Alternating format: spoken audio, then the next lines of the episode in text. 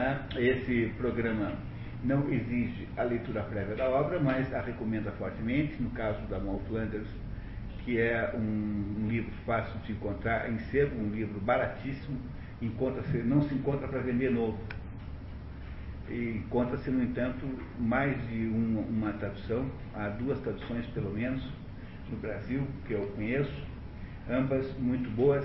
Eu estou usando aqui, nesse caso, uma tradução é, de um velho escritor brasileiro chamado Luiz Cardoso, que é uma tradução muito boa, embora já tenha uma, uma espécie de.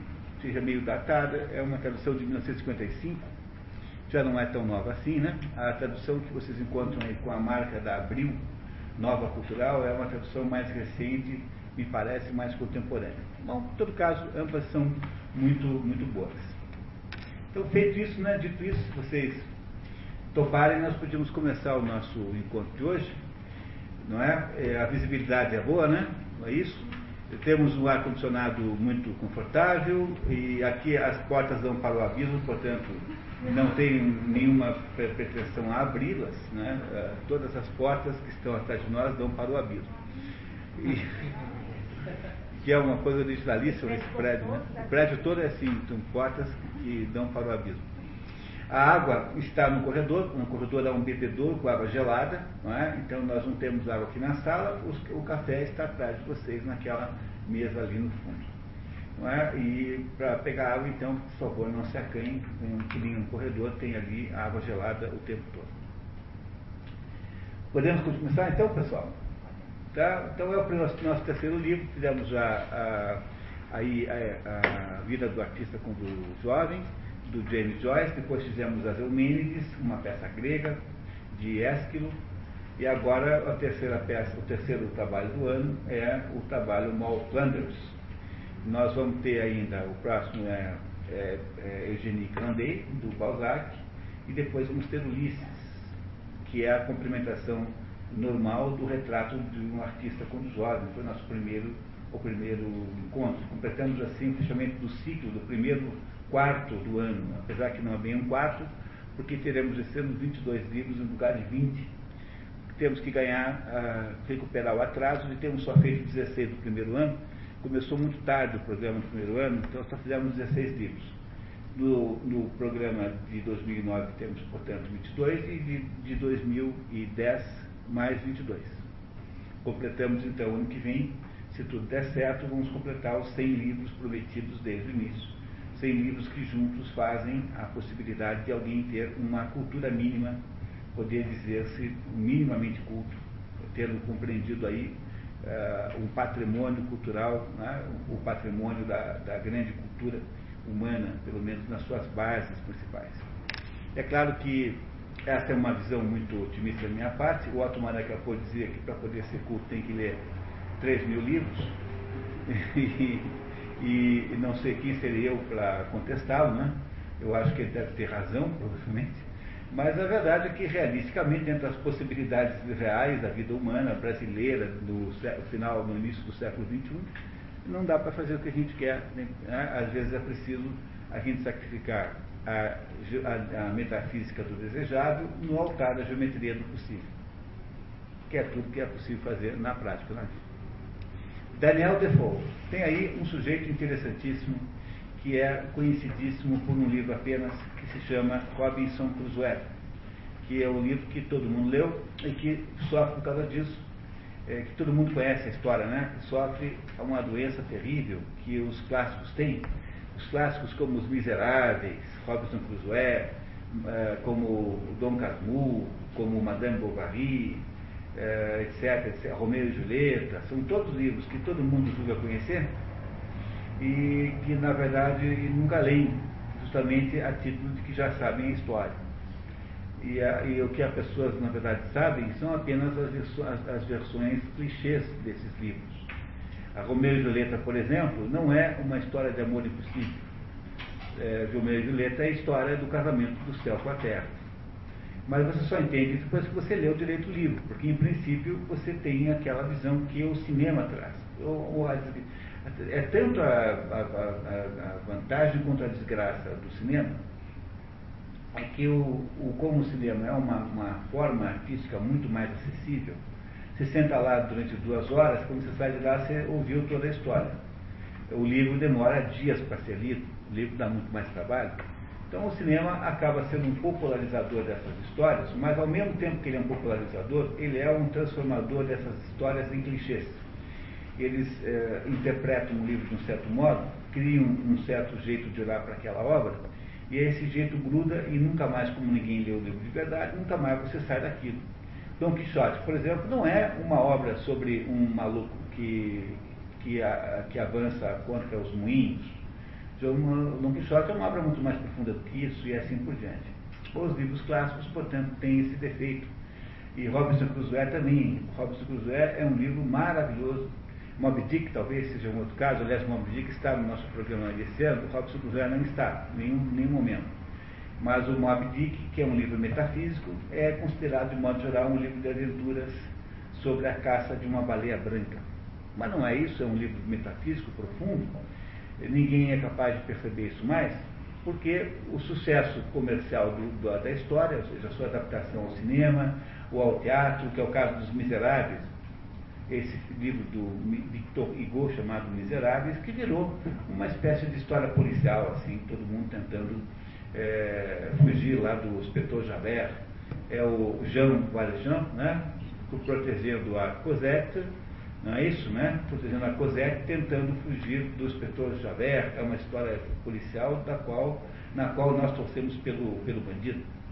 Todo mundo torce pelo bandido. Então essa, me parece ser a primeira coisa importante a dizer, é que o Daniel Defoe é um sujeito que caiu nesta, nesta vala comum dos clássicos que não são lidos e são, no entanto, uh, falados. Né? Fala-se deles, mas não se os lê. Moe Flanders não é o caso, porque Moe Flanders é um livro que ninguém conhece. Tanto é que nós temos uma medida muito forte que nós colocamos um anúnciozinho dos do nossos encontros no, no, na Gazeta do Povo, que é aquele, naquele, naquela sessão que tem cursos e palestras e tal. E pela, pela demanda, ou seja, por pessoas que telefonam pedindo informações, você tem uma ideia do grau de notoriedade do livro. Porque, a, em princípio, a tendência é o sujeito só ligar quando ele está interessado, né, só ligar quando está interessado no, no livro, quer dizer, ele conhece o livro. E no caso do Wall Flanders, eu acho que a nossa a demanda foi igual a zero. Alguém ligou? Patrícia, alguém ligou para Mal Flanders? Não, tá, ninguém nesse mundo se interessou pela Mal Flanders. Compreenderam? Ninguém se ligou para a Mal, porque o livro é desconhecido, é um nome estranho e ninguém tem interesse por esse livro. Se fosse o outro, se fosse o Robson Crusoe, seguramente teria muito mais ligação. E a Mal Flanders, embora tenha toda a potência de cair na mesma situação que, que tem, que caiu o Robson Crusoe, ela é um livro, eh, digamos, relativamente desconhecido para um leitor mediano, uma pessoa que medianamente se interessa por assuntos de literatura, assuntos culturais. Mas é uma história muito interessante, muito importante. Não é um livro extraordinariamente bem escrito, preciso até alertar vocês, não é uma obra-prima de literatura. O Robson Crusoe é muito, muito, muito melhor, não tem a menor comparação, não é? mas mesmo assim trata-se de um livro muito interessante, muito instigante e intrigante, que é o que vocês verão em seguida. Mas é preciso, antes, como trata-se de um autor novo, falarmos um pouquinho sobre a, a, o autor da história. Vocês receberam aí uma cronologia, todos devem ter esse documento na mão aí. A cronologia do Daniel Defoe. Daniel Defoe nasce em 1660. Para vocês terem um pouco mais de referência, Shakespeare morreu em 1616. Logo, Daniel Defoe nasceu aí 40 anos depois da morte de Shakespeare. É alguém meio distante né, para os nossos padrões modernos. Não é é um, autor um pouco distante.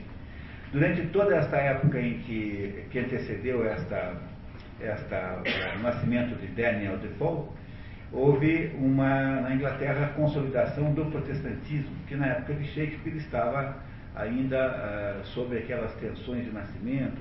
Quando chega nessa época, a Inglaterra já é um país anglicano desenvolveu um protestantismo próprio, né, próprio da Inglaterra, e nasce esse, esse Daniel Defoe numa família holandesa presbiteriana, é, com dois problemas, portanto, um ser holandês, de origem holandesa, o segundo ser presbiteriano e não ser anglicano, em conflito com a religião anglicana. Seu pai, James Fow, a anglicização do holandês Fow, o nome original é Fow, com dois Os, e o que é muito engraçado é que Foe, F-O-E, em inglês significa inimigo. A palavra foe em inglês significa inimigo. Portanto, ele tem um nome que já é muito, muito já de cara, muito, muito é, expressivo, né? Ele é inimigo. O pai dele é açougueiro e comerciante de sebo. O sebo aqui não é livros usados, é sebo de açougue mesmo, tá? Açougue, né? Não se sabe de verdade quando o homem nasceu, né? ele diria variado entre 59 e 61. Por aí teria nascido David, é, David não, Daniel Defoe. Em 64 acontece um fato importantíssimo, uma das poucas vezes que aconteceu isso na história da Inglaterra, uma frota, uma frota holandesa sobe o Thames e ataca Londres. Ele é de família holandesa, não lembrar, não esquecer isso nunca, né? 65, sempre omitindo que é 1665, né? A peste mata 70 mil pessoas em Londres. Imagine que Londres tivesse aí alguma coisa como 400, 500 mil, isso representaria aí uma quantidade incrível de gente. Em 666, não podia ser outra data, um grande incêndio, The Great Fire of London, destrói barcos inteiros, incluindo aquele onde Daniel Defoe vivia. Em 74 morre a sua mãe e nesse mesmo ano ele não consegue estudar nas instituições, digamos, mais é, reputadas da Inglaterra, porque ele é não só é, estrangeiro de ascendência, né, de, de ascendência estrangeira, como também ele é, ele é presbiteriano, não é aceito nem em Oxford nem em Cambridge. Mas vai para uma escola do reverendo Charles Morton, que foi, acabou depois sendo um dos fundadores de Harvard nos Estados Unidos, é, que se chamava Dissenting Academy. Dissenting significa Academia dos Dissidentes, ou seja, escola para dissidentes religiosos religioso, acidente aqui é religioso, no sentido religioso. Em 82, com 22 anos, ele resolve tornar-se empresário. É preciso também lembrar que nós estamos aqui nos início, no início do capitalismo. O capitalismo, a Revolução Industrial é de 1775, né, 1775 mais ou menos, quando começam as primeiras fábricas na Inglaterra de produção de tecidos, eh, produtos contínuos. Né? Ele está, portanto, iniciando o capitalismo, está vendo uma, aliás, o, os intérpretes marxistas do Robson Crusoe julgam que a história do Robson Crusoe seja a história do capitalista, o que é uma coisa de uma bobagem de um tamanho imenso, mas em todo caso essa é uma interpretação comum hoje em dia, muita gente que, que interpreta assim. Mas o Daniel Defoe começa a querer ser empresário, e começa então uma série de atividades, todas comerciais, todas mal sucedidas. Nem nada deu certo. Ele é comerciante de vacas, depois tijolos, depois tabaco, depois mel, depois terras, depois meias, artigos de algodão, vinho, ostras e até acabou criando gatos almiscarados. Para quem não sabe o que é gato almiscarado, gato almiscarado é um, é um, é um gato que tem na África, da onde se retira por, de uma glândula uma substância que tem o nome de almíscar, que faz, com a qual você faz perfumes. Também existe essa mesma substância num certo boi, que se chama boi almiscarado, e também tem a mesma substância num bode, se não me engano. Há alguns animais que têm essa glândula, que é retirada desse animal e é transformada em perfume. Gatos almiscarados são gatos dos quais se tira esse perfume. Nesse período, escreveria dezenas de textos econômicos e sobre assuntos gerais. Ele era um escritor de textos curtos, basicamente.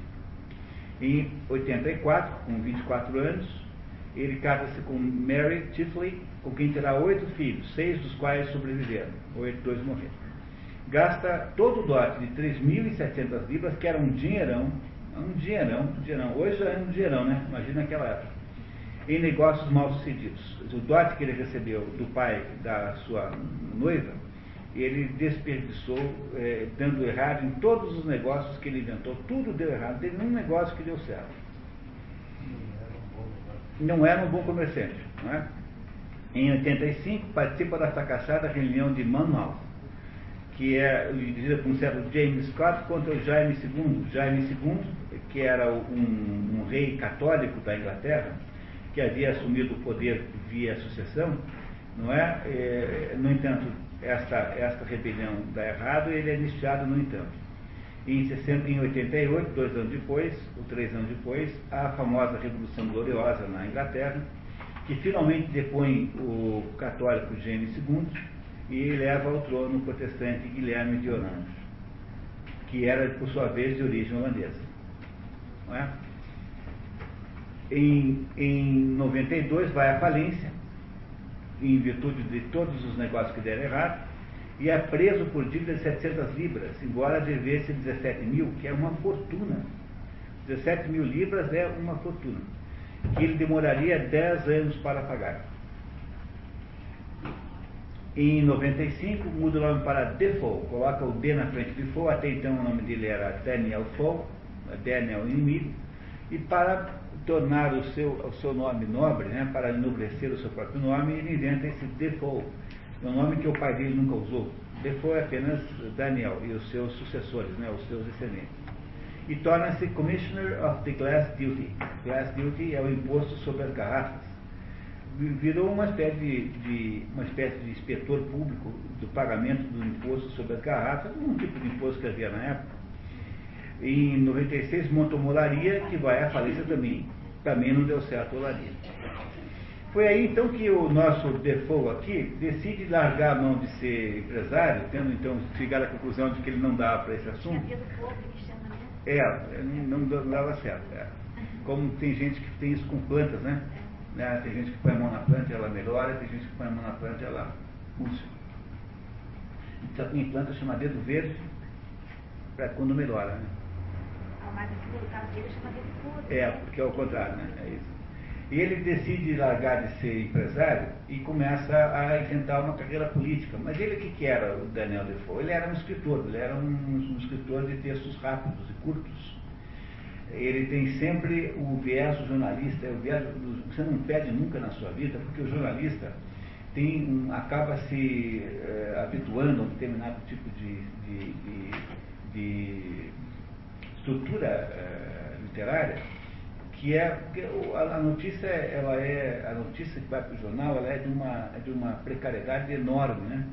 Então é preciso você ter uma certa objetividade. Um quem escreve assim, como já nunca conseguiu escrever a não ser assim, é o Chesterton, por exemplo, quem leu Ortodoxia no verão, viu que apesar de tudo, apesar de querer escrever um livro de, de teor filosófico, ele na verdade escrever nunca consegue perder o viés jornalístico. E Daniel Defoe é a mesma coisa. Ele havia escrito dezenas e dezenas e dezenas de panfletos e de artigos jornalísticos, e quando chegou aí na hora do, de começar a escrever livro, quando chegou aí na hora de entrar na política, ele não sabia muito bem como fazer isso, mas ele começa a escrever panfletos. Você tem uma briga entre Whigs e Tories. Tories e Whigs são os dois partidos que estão em luta já nessa época, né? Hoje, modernamente, não é mais assim e você tem os socialistas que entraram nisso e repartiram, mas aí havia nessa época uma grande bipolarização na política na Inglaterra entre Whigs e Tories, digamos, os Tories governistas, os Whigs mais é, oposicionistas, digamos assim, simplificando muito, e ele põe a pena dele a põe a pena dele à venda, quer dizer, ele começa a escrever coisas que interessariam para esse ou aquele partido. É assim que o Daniel Defoe entra na política, não como candidato, não como, como agente político, mas como escritor, como comentarista de assuntos políticos que interessariam, digamos, a essa ou aquela, essa ou aquela parte. Né? E aí? Então, o que, que diz o. o que, que faz ele? Né? Logo em 97, publica um ensaio sobre projetos, artigos de cunho social e político, publica o, o inglês legítimo The True Born Englishman, um poema contra a pretensa superioridade racial inglesa, que não gostava lá do tal de Guilherme de Orange, porque achavam-se superiores a ele, né? E inicia aí uma enxurrada de panfletos políticos que duraria quase 20 anos, alternando o interesse dos Whigs e dos Tories. Em 1972 já começou a dar errado esse projeto também, porque ele escreve um panfleto chamado Shortest Way with Dissenters, a maneira mais fácil de lidar com os dissidentes, em que, parodiando a igreja anglicana, mas visando os Tories, propunha assassinar sumariamente os dissidentes, os dissenters, sendo ele próprio um dissidente. É um texto, obviamente, cínico, cinicamente irônico, né? Isso, por causa desse negócio, ele é preso e é exposto no Pelourinho. Ficou lá preso lá na praça pública em três dias e é, e é preso em Newgate, uma famosa prisão de Newgate, que será importantíssima no decorrer da nossa história de hoje. Não deu certo, não é? Depois ele escreve uma, uma peça sobre. Ele não foi, não foi. De ia para o Pelourinho era atingido por ovos, laranjas, coisas do gênero. E não foi o caso dele, porque havia, a, a população tinha uma certa simpatia por ele. Tanto é que quando ele sai do depois que ele é solto, ele escreve um panfleto chamado Hino ao Pelourinho, que sai pela rua vendendo de pessoa em pessoa assim. Ele é salvo pelo conde Robert Harley, que era uma pessoa muito importante, que o contrata como espião do político do governo. É, o nosso Daniel Defoe entra, começa cada vez a se misturar mais com política Funda o semanário The Review, que irá até 1713, em que ele publica artigos que interessem as posições políticas que o financiam. Depois, em 1705, faz um outro texto uh, irônico, The Diet of Poland, em que ele troca Londres por Gdansk e faz lá uma piada achando como se fosse em Gdansk, mas ela é em Londres. Em 1706 faz uma reconstituição jornalística de um caso sobrenatural, o retrato autêntico da aparição da senhora Ville, em 13, é preso novamente por causa de panfletos anti-Whigs, muda a revista The Review para Mercator, e em 1719, já achando que esse negócio de política não vai dar certo, porque afinal foi, foi preso várias vezes por causa disso, não conseguia, não conseguia dar certo nisso também, já havia fracassado como empresário, agora também começa a fracassar como político. Ah, ligado ao mundo político. E agora ele faz, então, o grande momento da sua vida, aquele momento que reverterá completamente sua situação eh, de, com, com, relação à sua permanência na história, que é, em 1719, publicar o livro chamado A Vida e as Estranhas e Surpreendentes Aventuras de Robinson Crusoe, de York Marinheiro.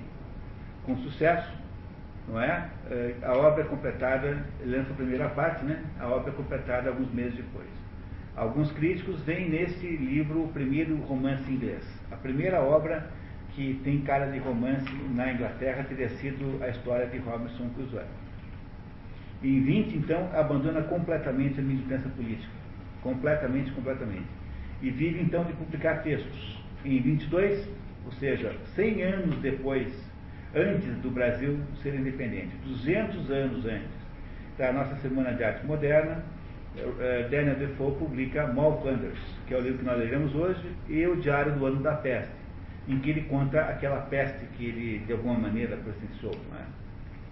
Publica em 24 o seu último romance, Roxana, The Fortunate Mistress. Todos têm muita parecença, são todos obras muito parecidas.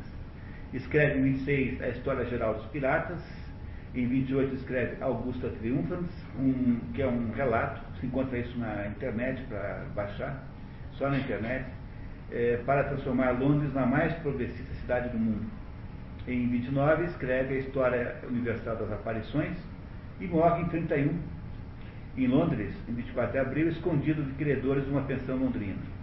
Está enterrado no hoje chamado cemitério de Bunhill Fields, deixou 566 peças literárias, entre livros, panfletos e escritos versando sobre política, crime, religião, casamento, psicologia e assuntos sobrenaturais.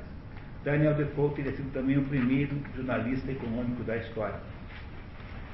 Temos aí então, portanto, um homem que é, de alguma maneira, um sujeito meio universal na sua época. Aquela, aquele conceito do, do intelectual universal, alguém que, que consegue lidar com muitos assuntos ao mesmo tempo mas ele é sempre um jornalista. E, por ser jornalista, sem nenhuma espécie de depreciação da profissão, o jornalista não se, não, não se caracteriza por muita profundidade. No livro Robson Crusoe, não sei se vocês leram de verdade, certamente vocês não leram Robson Crusoe. Quando leram, tinham 12 anos certa, provavelmente. Eu diria que é quase imprescindível reler Robson Crusoe. É uma obra maravilhosa, um livro maravilhoso, que tem muito mais história do que apenas aquele aparente naufrágio ele é um livro que vai muito além, só se lembra da parte do naufrágio, mas o, a, o episódio do naufrágio é só metade do livro. A segunda parte é completamente diferente, lida com outra coisa. E esse livro, Robson Crusoe, é um livro que não tem essa característica jornalística, embora Mal Flanders isso ainda esteja um pouco presente, apesar de Mal Flanders ser posterior. Qual é o problema que o sujeito tem quando ele tenta escrever um romance numa época em que não há romances? O problema do escritor de romances numa época em que não há romances é que ele não sabe lidar muito bem com o fato de que os romances são mentirosos. Mentirosos no sentido benigno da palavra, porque os romances de fato não são relatos fidedignos reais de coisas que se aconteceram. Os romances são, são, são, são narrativas imaginativas. Não é? é uma narração imaginativa de alguma coisa que poderia ter acontecido. A genialidade do escritor está em dar verossimilhança ao assunto, tanto é que depois que você lê o romance, aquelas personagens, se você leu bem, bem lido, aquelas personagens nunca abandonam a sua mente. Você passa o resto da vida olhando para elas. É como se elas tivessem, de alguma maneira, tomado vida dentro da sua cabeça. E é isso que faz um romance um romance. Mas o romance, por sua vez, não é a descrição do fato real. É, aí vocês descobrirão que o Daniel Defoe, na narração da Mal Flanders, fará sempre um esforço muito grande de dar a impressão de que ele está relatando um fato verídico real, porque na época em que isso aconteceu, não havia, teoricamente, na Inglaterra, nenhuma espécie de romance. O romance começa no século anterior com Dom Quixote. Dom Quixote é a primeira obra que aqui você pode dar o nome de romance lato senso. Não é um romance moderno, ninguém mais escreve romance daquele jeito. O romance moderno nasce com Flaubert, nasce com Balzac, nasce, nasce com Stendhal. Depois o moderníssimo nasce com se é que dá para chamar de romance ainda, né? Nasce com os alemães no início do século, com James Joyce, com Ulisses. Mas o romance, digamos, que nós hoje identificamos mais facilmente, que é a narrativa de uma história complicada, com vários pontos de narração, isso não tinha ainda na Inglaterra naquela época. Então imagine a dificuldade de alguém que vai contar uma história e que, e que é uma história inventada, embora tenha aí alguma outra ligação com fatos verídicos, mas sempre tem e que o autor não queria que se achasse que, que aquilo era verídico, ao mesmo tempo ele não queria que se achasse que aquilo era inventado. Né? É por isso que o estilo do livro Malflanders é um pouco telegráfico demais. Vocês devem ter sentido isso, que esse livro aí precisaria talvez de mais o dobro do tamanho, o dobro do tamanho para poder ser um livro extraordinário do ponto de vista literário, literariamente puro, puro. Faltou tamanho para esse livro às vezes as personagens são um pouco mal desenvolvidas. Faltou tempo para que algumas situações pudessem ter mais verossimilhança. Faltou um pouco de densidade para que o romance, esse romance, pudesse ser uma obra-prima, como é o, o romance chamado Robson Crusoe. Ah, por que está aqui e não está outro? É porque esse romance tem em si dentro, como consequência, uma enorme importância que, eh, cujo conteúdo né, nos é preciosíssimo nesse curso aqui, mais relativamente do que o próprio Robson Crusoe, que eu insisto é uma obra literária melhor. Robson Crusoe é mais bem escrito do que esse aqui. Mas esse não é um livro mal feito, tá? por favor, não entendam isso. Né? Mas não é um livro estonteantemente bom, porque você não se deixa sem fôlego. Como um grande romance é, é escrito, né? como extraordinário. Você pega um romance como Os Miseráveis, de Victor Hugo, não é? é um, embora com um monte de besteira dentro, às vezes, você tem, você tem um livro escrito com uma competência extraordinária. André Gide perguntava assim para ele, quem é o maior escritor, o maior poeta da língua francesa? Ele o maior poeta francesa é, é Victor Hugo, hélas. Quer dizer, é, infelizmente é Victor Hugo. É, mas, mesmo que você não concorde com Victor Hugo, que você acha um pouco demagogo, enfim, tem os defeitos que tenha, você há de reconhecer que aqueles romances vitoriosos são obras-primas de literatura, literatura como contação de história. Não é tanto os miseráveis como os trabalhadores do mar, quanto o Notre-Dame de Paris, que aqui no Brasil chama-se o Corcunda de Notre-Dame. Aliás, muito mal batizado, né? não é isso? Bom, mas o que interessa é que esse livro que nós temos aqui, Mal Flanders, é, é um livro de importância muito grande e aí que nós vamos começar a ler agora em minutos, antes, sem antes que eu os, os lembre de que esse é um livro feito lá no início da técnica de romance. É um livro que foi, que foi editado em 1722, não é? Ou seja, é um livro que tem já aí quase 300 anos de idade, e refere-se a um mundo que já desapareceu, que era a Inglaterra uh, se formatando modernamente, e o que de importante lembrar é que nesse momento em que o livro foi escrito havia uma, uma grande mobilização econômica na Inglaterra, que era o centro da Revolução Industrial. Havia, portanto, vocês repararão que o livro é todo ele é, intensamente econômico. Não há um minuto, nem um minuto que ninguém fique pensando em dinheiro, né? tudo está sendo mais ou menos aqui monetizado durante a história toda. É um, um reflexo da, do espírito da época, né? um espírito voltado para negócios, para o início do mundo do, dos negócios, que não havia com essa intensidade acontecido lugar nenhum até então. Né? Lugar nenhum até então no mundo havia um espírito de negócios tão grande quanto na Inglaterra nesse momento.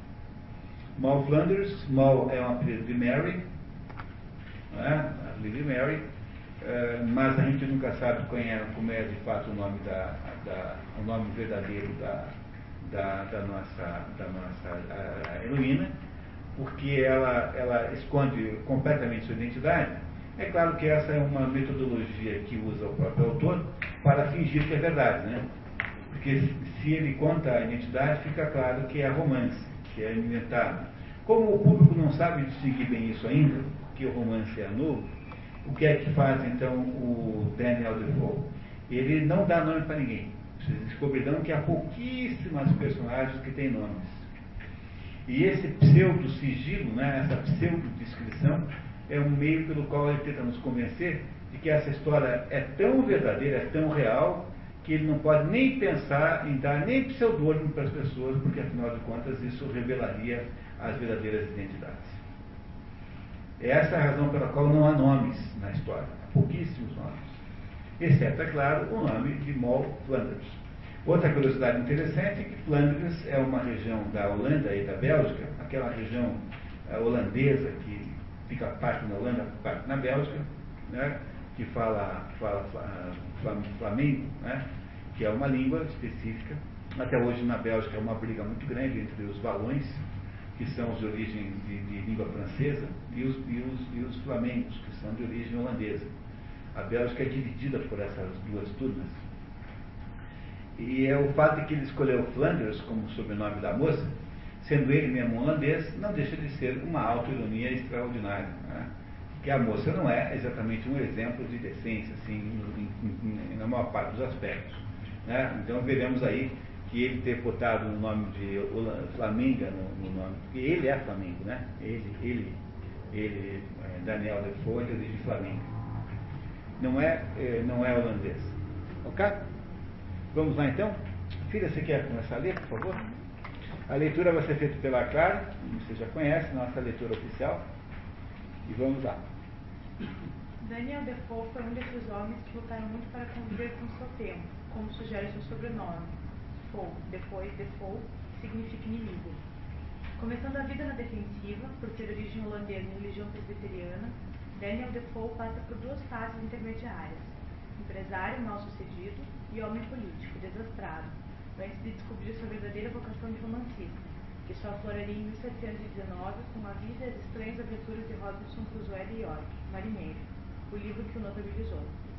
O autor já tinha, então, 59 anos e havia escrito centenas de textos econômicos e políticos. Veja, 59 anos não é uma idade boa para começar uma carreira de romancista. Não, não, é muito difícil encontrar isso. Ah, você tem ao contrário. Eu, eu, eu, nem lendo um livro do Machado de Assis essa semana, chamado A Mão e a Luva, que é uma delícia de livro, uma maravilha, que é, no fundo, no fundo um, um conto de fadas. Né? A Mão e a Luva é um conto de fadas. E ele escreveu esse livro com 20 e poucos anos. É, é, às vezes, a, a, a pequena idade gera obras obras, digamos assim, uh, muito notáveis. Né? Não é fácil alguém começar a ser escritor com 59 anos, porque você não tem aquele, aquele instinto, né? O instinto da, eh, que você desenvolve com a idade, assim, né? que você vem longo, demora anos para pegar. Começar o seu primeiro grande livro, não é que não tenha escrito nada, escreveu dezenas e dezenas de panfletos, mas é, começar um primeiro romance com 59 anos é incomum não é uma coisa fácil de encontrar quem tenha feito isso, não. O normal é o contrário, começar cedo.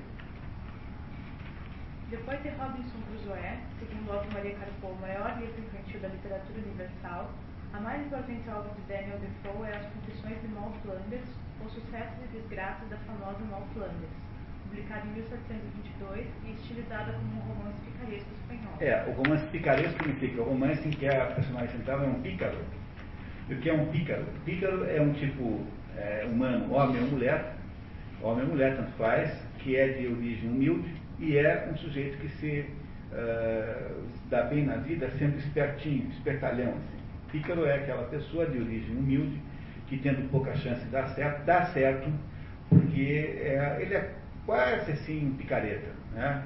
Né? O, o, provavelmente a palavra picareta deve ter ligações com essa própria figura do pícaro. É? E ele é um. O que, que ele é? Ele é alguém que vai, por uh, méritos próprios de instinto de sobrevivência e porque é criativo, etc., vai criando situações e sai bem das situações que a vida vai trazendo. Isso é um pícaro. A literatura que se especializou nesse negócio foi a literatura espanhola, onde há a maior quantidade de exemplos. Pois essa Mal Flanders é, sob esse ponto de vista, uma pícara. É? Essa Mal Flanders. É a inspiração aí, que é mais ou menos contemporânea, porque é nessa época que começam a aparecer os autores espanhóis que, que têm a mesma ideia. Como o autor nos conta no prefácio, Mal Flanders é a autobiografia de uma mulher corrompida desde a juventude, ou antes, sendo ela mesma o rebento do vício e da devassidão. Aparece para relatar suas práticas viciosas e até para descer as particularidades das circunstâncias que primeiro a tornaram perversa e a escala do crime por ela percorrida em três centenas de anos. É natural ver-se um escritor em dificuldades para revestir de decência em tal relato, de maneira a não proporcionar a ocasião, especialmente a leitores viciosos, de transformá-lo em desvantagem para o escritor. É, ou seja, ele não quer que o livro seja um manual de sacanagem. Né? É isso que ele está dizendo aqui. É claro que o livro nem chega perto disso, né? É, embora tenha assim, momentos mais picantes, não se trata de um livro com nenhuma eh, nada explícito, é um livro muito acanhado né, para padrões modernos, seguramente, para a época talvez nem tanto. Ele está aqui apenas tirando o corpo fora de acharem que ele é um pornógrafo que ele é um incentivador dos maus costumes, que ele é um destruidor de famílias, ou coisa que vale, né? O autor aqui está fazendo isso. Né? Além disso, a personagem nasceu em uma penitenciária, casou-se cinco vezes, uma delas com o próprio irmão, foi lá por outros 12 anos e deportada para a Virgínia até finalmente atingir a realização. O modelo para a personagem deve ter vindo de alguém que o próprio autor conheceu na prisão de Newgate, onde esteve preso por alguns meses em 1703 por razões políticas ou de uma carta de uma, que de volta do exílio, enviou ao jornal que Defoe dirigia. Também é quem veja a inspiração numa personagem real, Mary Freed, a maior contadora, cortadora de bolsas. Seja como for, Defoe construiu seu romance com um realismo muito original para a época, antecipando a segunda metade do século XIX, mas preservando um sabor jornalístico imprescindível numa época em que o gênero romanesco era praticamente desconhecido. Ou seja, o livro nunca deixa de ter um tom jornalístico, Tá? O livro nunca deixa de ter um tom jornalístico, nunca deixa de ter um tom jocoso, um tom, digamos assim, é, é, como é que eu diria assim, um tom cômico, é, mas sobretudo um tom de reportagem jornalística, porque o, a, a, é um, esta é uma obra que tem é, uma característica central de ser a obra de alguém que vivia disso, vivia produzindo notícias. E é, isso, é por isso que é difícil classificar essa obra no início, mas é seguramente um romance, não há a menor dúvida disso. É? Sendo um romance com toda clareza, me parece que é uma obra que tem aqui, está chegando aqui a Leoni, eu queria só dizer uma palavrinha. A Leoni Dalprat é de Paranavaí, e ela é, coordena esse trabalho todo que tem em Paranavaí com o tempo em Curitiba. Né? E o Matheus, que fez vestibular agora, está tá estudando em Curitiba, então a Leoni veio aqui hoje nos surpreender uma visita. Bem-vinda, Lenin. Tá? Ó, temos dois lugares aqui, viu? Tá? Se vocês quiserem aqui, não está um pouquinho apertado, mas será um prazer. A Leoni também é presidente do CODEP, que é um, uma entidade única no Brasil, que eu queria aqui, com toda sinceridade, dizer da minha admiração, que é uma entidade cívica, comunitária, independente da política, que faz um trabalho extraordinário em Paranaguá, cuidando dos interesses da cidade, sem vinculação com o mundo político, que é justamente a forma que o Brasil não aprendeu a fazer ainda. O dia que for capaz de aprender, nós vamos ter um negócio chamado desenvolvimento econômico aqui. Lá em Paranaguá eles conseguiram fazer, o que é notável. Tá? Muito bem. Enfim, Mal Flanders. O que dizer da Mal Flanders? Ela não é nenhum modelo de comportamento humano, né? Vocês deveriam, deveriam digamos, levar para as suas vidas a partir de hoje. Não acho que não é uma boa ideia, assim. Mas é, é tão interessante a história da Malflanders que vocês perceberão aí, aos pouquinhos, né, que ela tem uma porção de coisas que nos levam a pensar. Vamos começar a história? Alguém tem alguma dúvida até agora? Vocês topam começar? Então vamos lá então. A narradora, com cerca de 70 anos, começa a história dizendo que seu nome real só é conhecido nos registros das penitenciárias de Newgate e Old Bailey. É, nós não sabemos como é o nome dessa pessoa, né? Porque o autor está dizendo que é, todo o, todo o texto é escrito na primeira pessoa, alguém que conta a sua própria vida. E, e, este, e, e essa história, então, é, é contada na primeira pessoa de uma mulher de 70 anos mais ou menos, que conta a sua história pessoal. E ela diz que só quem sabe o nome dela é a penitenciária de Old Bailey e de, e de Newgate, né? onde ela esteve presa. Talvez seja suficiente que eu vos diga que algumas das minhas piores camaradas, agora impossibilitadas de me fazer mal, pois já saíram desse mundo pelo caminho da escada e da corda, que eu mesmo pensei seguir tantas vezes, conheceram-me pelo nome de Mal Flanders, e assim talvez eu possa passar sobre esse nome, até que ouça declarar de Deus quem fui e quem sou. É, sair do caminho da escada e da corda é ser enforcado, né? Todos compreenderam isso, né? Muito bem. Ela não conta para nós nunca quem ela é, mas ela começou dizendo que ela, ela não está dizendo quem ela é. Muito bem. Sua mãe havia sido presa por um furto insignificante, indigno até de ser mencionado, e condenada à morte.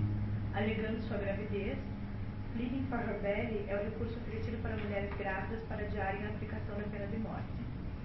Alegando sua gravidez, conseguiu adiar sua execução e acabou deportada para a América. Até os três anos, a heroína foi criada por ciganos, depois abandonada em Colchester e enviada pelas autoridades locais para a casa de uma senhora empobrecida, uma espécie de mãe social a que ela se refere sempre como zeladora, que educou na arte do bordado e ensinou boas maneiras. Salvo raras exceções, as personagens do romance não são referidas por nomes, artifício artístico de que a mão para sugerir a descrição que confirmaria a veracidade da história. Vem cá, pessoal. Ela começou a vida bem? Bem mal. Começou mal, né? Começa nascendo na penitenciária. A mãe dela, portanto, que estava presa lá. Ela não, não, não foi salva porque a mãe dela estava grávida, não teria sido enforcada, e ela junto, né? junto, né? E ela, em seguida, é entregue lá com os parentes, os parentes entregam com os ciganos, os ciganos somem com ela fica três anos rodando com ele, depois ela acaba sendo abandonada numa cidade e as autoridades municipais, tinha lá uma menina de três anos, resolveram entregar essa menina para esta mãe social, uma zeladora, que por sua vez, se nós pensarmos bem, foi uma sorte, né? Porque esta podia ter caído na casa da Malvina Cruella, ou coisa equivalente, né? Podia ser alguém mau, mas não era, né? Ela era uma, essa zeladora era uma pessoa boa, não é isso? O que ela nos diz sobre a zeladora? Vamos ver o que ela nos diz. Essa boa mulher possuía também uma pequena escola por ela mantida para ensinar as crianças a ler e costurar. Tendo, como já disse, vivido outrora com meios mais amplos, educava agora as crianças não só com bastante arte, mas com muito cuidado. Porém, o que valia mais do que tudo isso era que ela os educava também muito religiosamente, sendo mulher sóbria e piedosa, além de ser dona de casa e, finalmente, de hábitos e costumes honestos. E se nada falássemos a respeito da alimentação comum, dos péssimos aposentos das roupas grosseiras, poderíamos dizer que havíamos sido educadas em meio tão elevado quanto na, quanto na fase do mestre de dança. Ah, não levou alguma sorte também? Pensa aí, né? Afinal, ela, uma menina que não tem mãe, não tem pai, não tem nada, acaba ainda numa casa boa, numa família decente tal, de uma pessoa decente, cuida dela, ensina bem, lhe dá educação, lhe dá a educação religiosa não é tão ruim assim o destino inicial da Mal Plantas, né? Não parece que, que aí no início ela teve alguma sorte? Deu alguma sorte, né? Podia ser um caso muito pior, podia cair lá na casa de um pedófilo, sei lá, na casa de alguém que maltratava as crianças, mas não foi o caso, né? Deu uma certa, deu um pouco de sorte no começo. Quando Paul atinge oito anos, decide não se tornar criada, seu destino natural segundo as autoridades da cidade, por causa de sua carência absoluta de Deus. As mesmas autoridades que haviam colocado ali, agora dizem ó, agora essa menina vai trabalhar como serviçal na casa de alguém, é, com oito anos. Não esquece que estamos no século XIX, no século XVIII, né? no século XVI, século XVIII, XVI ainda, né? ainda é XVI. E essa menina, então, perdão, 17, né? 17, e essa menina está destinada a ser uma criada de 8 anos na casa de alguém.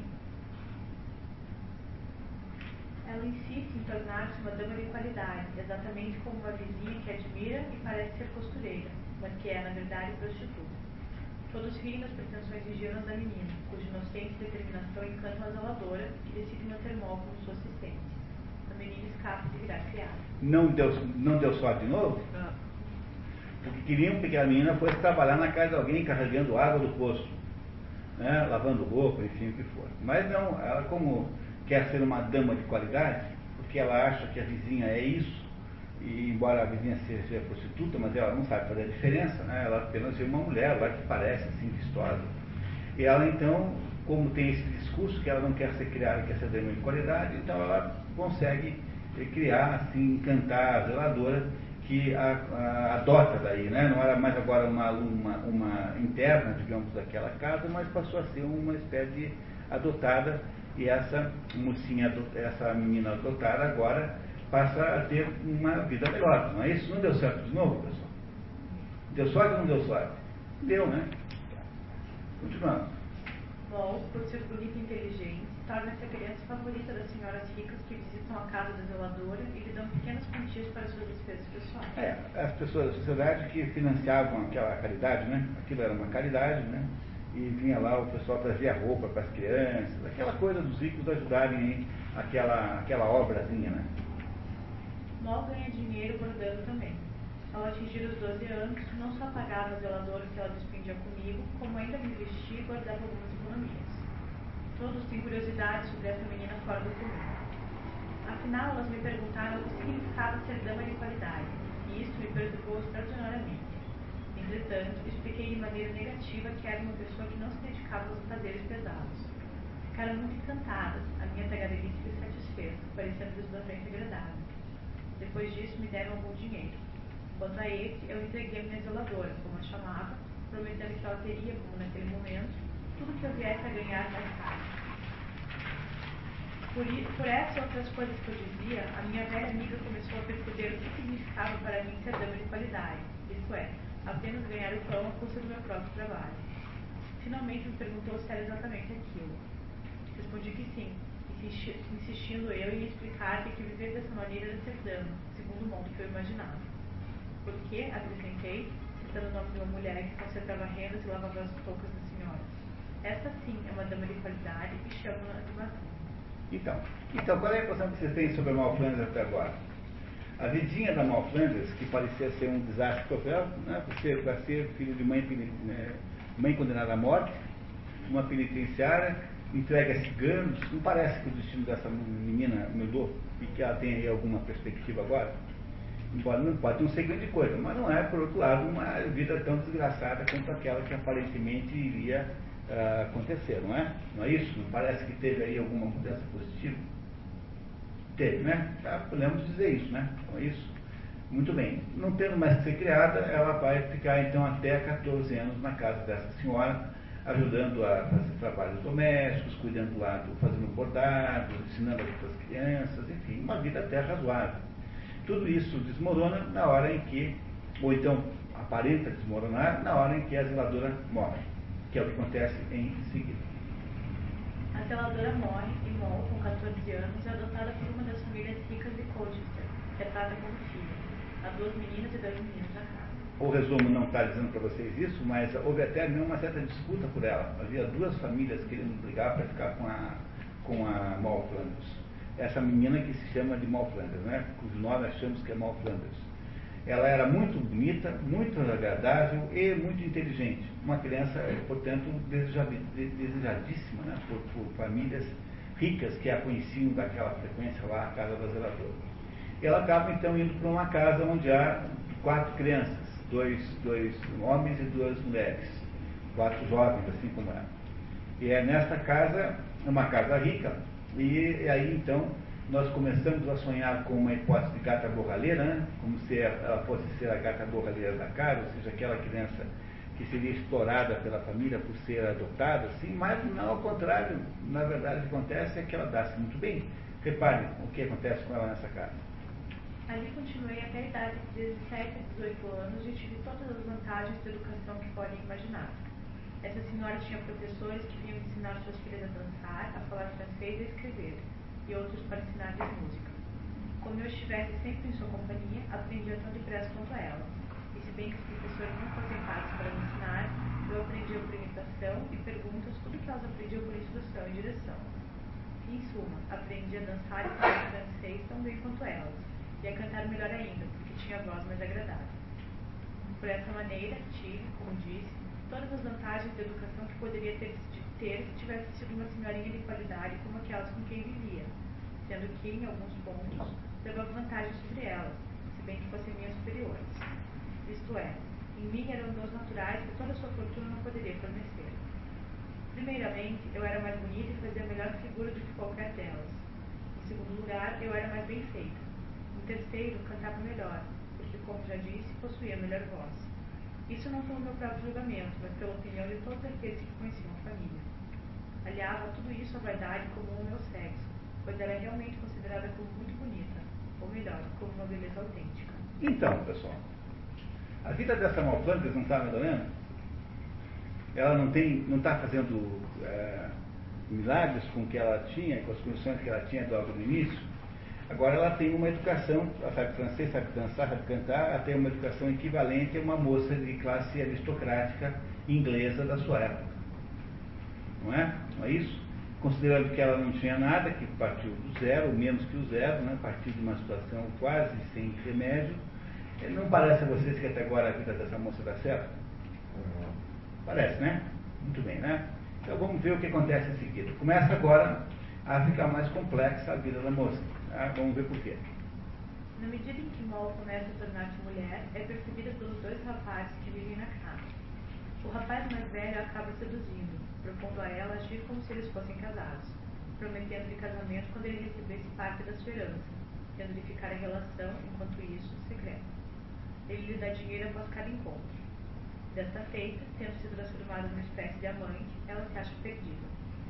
Desse modo, eu me entregava à ruína sem a menor inquietação. Poucas coisas foram tão completamente estúpidas de ambos os lados. Se eu tivesse agido de acordo com a decência resistido, como exigiam a honra e a virtude, ou ele teria renunciado aos seus ataques, não encontrando mais oportunidades que lhe dessem esperanças, ou então teria sido levado a belas e decentes propostas de casamento. Então, não houve aqui um fato, portanto, divisor de águas vida dela? Porque se até então tudo tinha dado muito certo, agora ela tem um problema sério, que é o fato de que ela tornou-se amante do, de um dos meninos da casa. E isso poderia não ser um problema se não houvesse uma complicação que acontece em seguida, nós já veremos qual é. Mas ela admite aqui, claramente, está fazendo um livro de memórias, né? admite claramente ter cometido um erro. E o erro foi ter cedido aquela proposta que lhe fez o irmão mais velho, cujo nome nós não temos a menor ideia, porque ela não conta o nome desse irmão mais velho, não sabemos como ele se chama. Permanecerá para todo sempre como o irmão mais velho. É, e ela então admite aqui que errou em topar aquela proposta. Né? Aquela proposta, de acordo com ela, foi desastrosa. Por quê? Porque em seguida aconteceu um outro fato. Vamos ver qual é. Por outro lado, Robin, Robin é filho de Robert, o irmão mais novo, realmente apaixonado por ela, deixa claro seus sentimentos e pede em casamento. Que acreditava comprometida com o irmão mais velho, consulta-o, e para seu espanto, ele sugere que ela aceite a proposta. Moll vê-se assim em situação muito delicada. Rejeitada e deplorada pelo mais velho, que ela ama, precisa casar com uma jovem, que ela não ama, para salvar sua reputação e a do amante. Ela cai de campo, febre delirante. É de fato uma situação grave essa? É um problema grave? Porque o outro acha belíssima ideia que ela case com o irmão dela, porque ele se livra da, da, da, da moça. Não é? Não é isso? E para a moça teria a vantagem de estar casada naquela família rica. Porque afinal a diferença de nível social entre ela e a família era enorme. Né? Ela era uma, uma coisa qualquer, uma, uma órfã, né? e a família era uma família de posses, tal, com certa riqueza. E ela não sabe o que fazer agora, porque ela preferia casar com o mais velho, mas ela sempre que o mais velho não quer casar com ela. E tem, no entanto, o irmão mais jovem, que é o Robin, um dos poucos, uma das poucas personagens que tem nome nessa história é esse Robin, né? o Robert, que é o mais novo. E o mais novo quer casar com ela, mas ela não ama o mais novo. E ela quer ficar com o mais velho. Mas como é que ela vai fazer isso? Ela cogita até a possibilidade de casar com o mais novo e ficar amante do mais velho.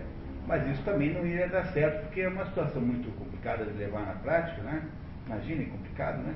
Não é? Tal. E ela tem, portanto, o primeiro grande problema da sua vida. Aqui acontece o primeiro trauma né, na existência da Malflanders, que é ter se metido nesse, nessa arapuca amorosa aí, eh, da qual ela tem que tomar uma, uma decisão agora.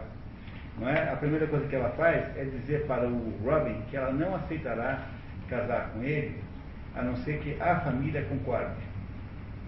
A família precisa dar a sua concordância explícita, o que melhorou muito a aparência da história para a família, porque se ela está exigindo isso, é porque ela não é uma caçadora de dotes, não é alguém que, de, de, que, que, a família uh, deva vetar como possibilidade.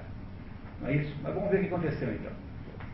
Eu estava então numa situação horrível e arrependia-me de coração de ter cedido ao irmão mais velho, não por reflexão consciente, pois eu era estranha a isso. Importantíssimo, importantíssimo esse trecho em que ela admite que ela não tem reflexão consciente de nada. Ela era estranha a isso. Quer dizer, reflexão consciente não é alguma coisa que ela é capaz de fazer. Ela não consegue olhar para o assunto conscientemente e não, não percam esse pedaço, porque esse pedaço é muito importante. Não percam de lembrar esse pedaço. Mas não podia pensar em ser a mãe de um irmão e mulher de outro. Veio-me então à mente que o mais velho prometera casar-se comigo quando pudesse dispor de sua fortuna certo momento, entretanto, eu me lembrei de ter muitas vezes pensado que depois que ele me conquistara, não me falara mais em casamento. E até aqui, na verdade, se bem que eu digo que pensava nisso frequentemente, devo dizer que pouco me inquietava, pois ele parecia amar-me da mesma forma e se mostrava tão generoso como antes. É, continuava dando dinheiro para ela, né? Tão generoso significa, continuava dando dinheiro para ela. Embora ele tivesse discrição de me recomendar que nada gastasse em roupas, nem fizesse a menor exibição, porque isso necessariamente despertaria suspeito na família, sabendo todos que eu não poderia obter essas coisas por meios comuns, e sim por alguma ligação oculta, que viriam então a descobrir. Então, ela está demonstrando alguma consciência moral? Ela tem. O que, que ela. O que, que tem na cabeça dela? Quer dizer, ela não sabe o que fazer nessa situação, porque é uma situação em que há elementos que são maiores, elementos que têm mais complexidade do que ela é capaz de lidar com eles, não é? Mas esse é o problema da Malflanders agora, ela não, não é que ela tenha consciência moral, ela não tem consciência moral, ela não, ela não está alegando razões morais. Ela está apenas incapaz de tomar uma decisão dentro de uma complexidade de uma situação com a qual ela não tinha até então se defrontado. O fato de que ela tem esses dois, esses dois caminhos para fazer e qualquer um desses dois caminhos tem um preço o caminho de ficar alegar que já, que já é mulher do outro, porque nesse mundo que nós estamos vendo aí, o fato de que alguém está transando com o outro já transforma a mulher, aquela moça, em mulher do outro, automaticamente. É, é tanto é que, é, que, vocês lembram dos noivos que Renos e Lúcia, então dão essa tentativa de golpe no padre, né? Dizem para o padre que eles já estão transando com o outro que portanto já são marido e mulher, e que não há o que decidir mais, não há mais o que, tem apenas que consolidar aquilo, de dar uma, uma de, de legitimar, digamos, religiosamente, mas o fato de já terem ido para a cama implica num compromisso concreto, real, verdadeiro, que transformaria o irmão mais velho em marido dela. Ela, ao fazer isso, correria o risco de gerar um escândalo do qual ela sobrasse para ela uma situação como assim ser expulsa de casa, a título de que teria seduzido o menino, né, o irmão mais velho. Concordar com a outra solução, que é casar com o irmão mais novo, mesmo sem amá-lo, que é o que ela provavelmente vai fazer, é uma solução de alguma maneira imoral, oportunista, mas é uma solução pragmática ela não estava grávida, mas ela ficaria ainda, digamos, associada ao irmão mais velho, de alguma maneira, e iria continuar naquela família, não iria ser posta para fora. Portanto, o que ela tem que fazer agora é tomar uma decisão nessas duas coisas. E ela está tentando ver o que é mais conveniente, não o que é certo moralmente falando. Então é preciso que vocês, nesse momento, compreendam que ela não tem, nesse momento, não está exercitando a sua consciência moral, ela está exercitando apenas uma dúvida sobre a, a conveniência da solução A ou B. De, criadas por uma situação de que ela não é totalmente autora, que ela também não é autora de tudo, ela também é vítima dessa situação. Ok? Muito bem. O que, que decidiu a Malflanes? Como Mal demonstra relutância em aceitar a proposta de Robin, exigindo a aprovação familiar, a família, meio a contragosto, acaba aceitando o casamento, julgando não se tratar de uma caçadora de dólares. E esse Robin, por sua vez, está tão enlouquecidamente apaixonado por ela que, que ele não deixa nenhuma dúvida de que ele realmente quer casar com ela. Esse Robin, né? Então ele convence a família pela sua insistente, é, insistente devoção por ela. Realizadas as núpcias, quando o noivo foi devidamente embriagado por seu irmão para não se dar conta da falta de virgindade da mulher, Mal e Rob vivem juntos por cinco anos e têm dois filhos. É, depois, depois da noite de núpcias, ele nem lembrava que tinha dormido com ela. Você teve uma ideia do porre que tomou né, na noite de núpcias, esse Robin. Né? Obra do irmão mais velho, que deu um jeito de fazer isso. Eles aí casam, vivem felizes muitos anos, têm dois filhos. Dois filhos, casam durante cinco anos. Rapaz, no entanto, morre e as crianças ficam com os avós. Antes de você isso, olha só. Quer dizer, aquele, aquela solução que parecia ser uma solução, afinal de contas, conveniente, que é a solução de continuar casada com Robin e ter filhos e ficar na família, né? ela é interrompida uh, subitamente, sempre, sempre há alguma morte que interrompe as coisas aqui, né? Vocês já repararam? É, é, a, é a mãe, a morte da mãe, não real, mas a morte, digamos, presencial da mãe, a mãe desaparece, a mãe teria uma morte física é, que foi substituído por uma morte de existência na, na, na, Inglaterra. Depois tem a morte da zeladora, que era onde ela havia mais ou menos se, se segurado, e agora a morte do marido.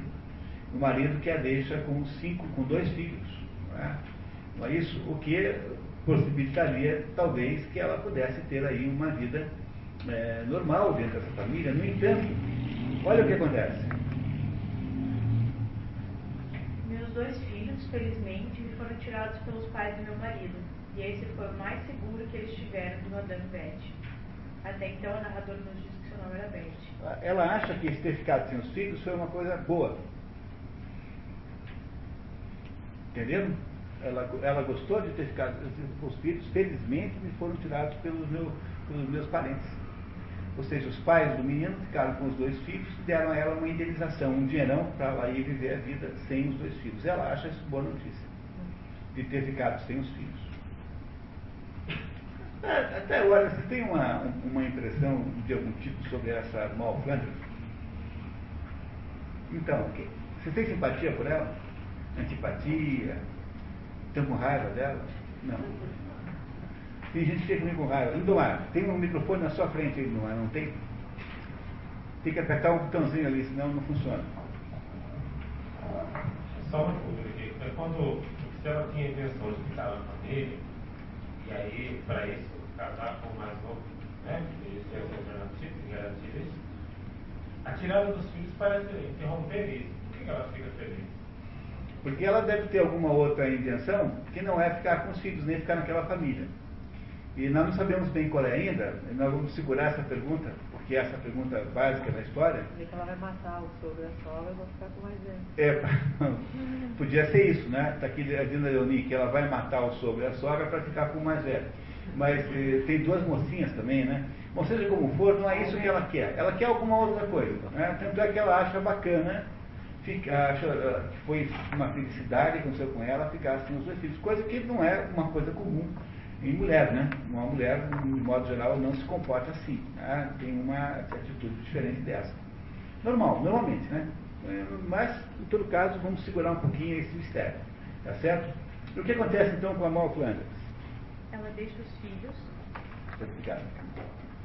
Ela deixa os filhos, mas leva para a viuveza a quantia de 1.200 libras, uma pequena fortuna para a época, e fica solta no mundo fazendo papel de jovem viúva rica frequentando festas e vivendo a larga. Ela tem 22 anos, alguma coisa assim, ela teria 17, 18 quando casou, 19 e ficou 5 anos casada, tem 23 anos.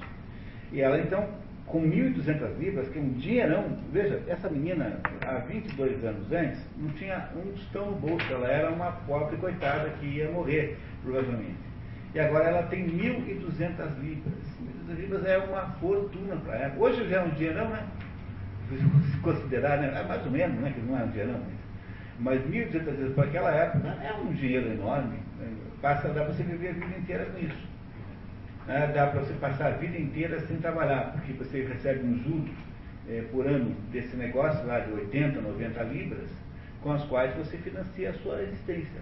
Então, tem uma vida não muito custosa, mas você vive com esse dinheiro, ou seja, não há inflação, e você tem aí, porque isso tudo é moeda, moeda, moeda, né? Isso não é, não é papel moeda, nem moeda papel, é moeda, moeda. Isso tudo é, é, é material físico né? Libras são, são, são, são dinheiro com valor intrínseco, metais preciosos. E esta, e esta moça, então, poderia viver o resto da vida com esse dinheiro. Não é? Mas ela certamente não quer isso também. Ela quer outra coisa qualquer. Vamos ver o que, que ela está querendo. Confesso que a morte do meu marido não me causou a mágoa que convinha. Ela é, é sincera, né? Não é isso? É sincera. Ela não ficou muito triste, não. Ela não gostava dele. No fundo, não ficou muito aborrecida. Não posso dizer que o tivesse amado como devia ou que tivesse correspondido à ternura que ele mostrou por mim, pois era o homem mais delicado, mais dócil e de melhor gênio que qualquer mulher poderia desejar. Portanto, o marido dela não era um monstro, não batia nela, não era um sujeito mau, não era um sujeito com amantes, não era um sujeito que bebia tomava forte, era um sujeito bom. Mas seu irmão, que estava continuamente diante dos meus olhos, pelo menos durante a nossa estada no campo, era para mim mais agradável e consolador. Nunca estive uma só vez no leito com meu marido sem desejar estar nos braços do outro. E, se bem que ele tivesse demonstrado por mim uma afeição dessa natureza, depois do nosso casamento, conduziu-se justamente à maneira de meu irmão. Quer dizer, o mais velho nunca mais fez nenhuma aproximação é, amorosa com ela. Para mim, entretanto, era impossível ter os mesmos sentimentos para com ele.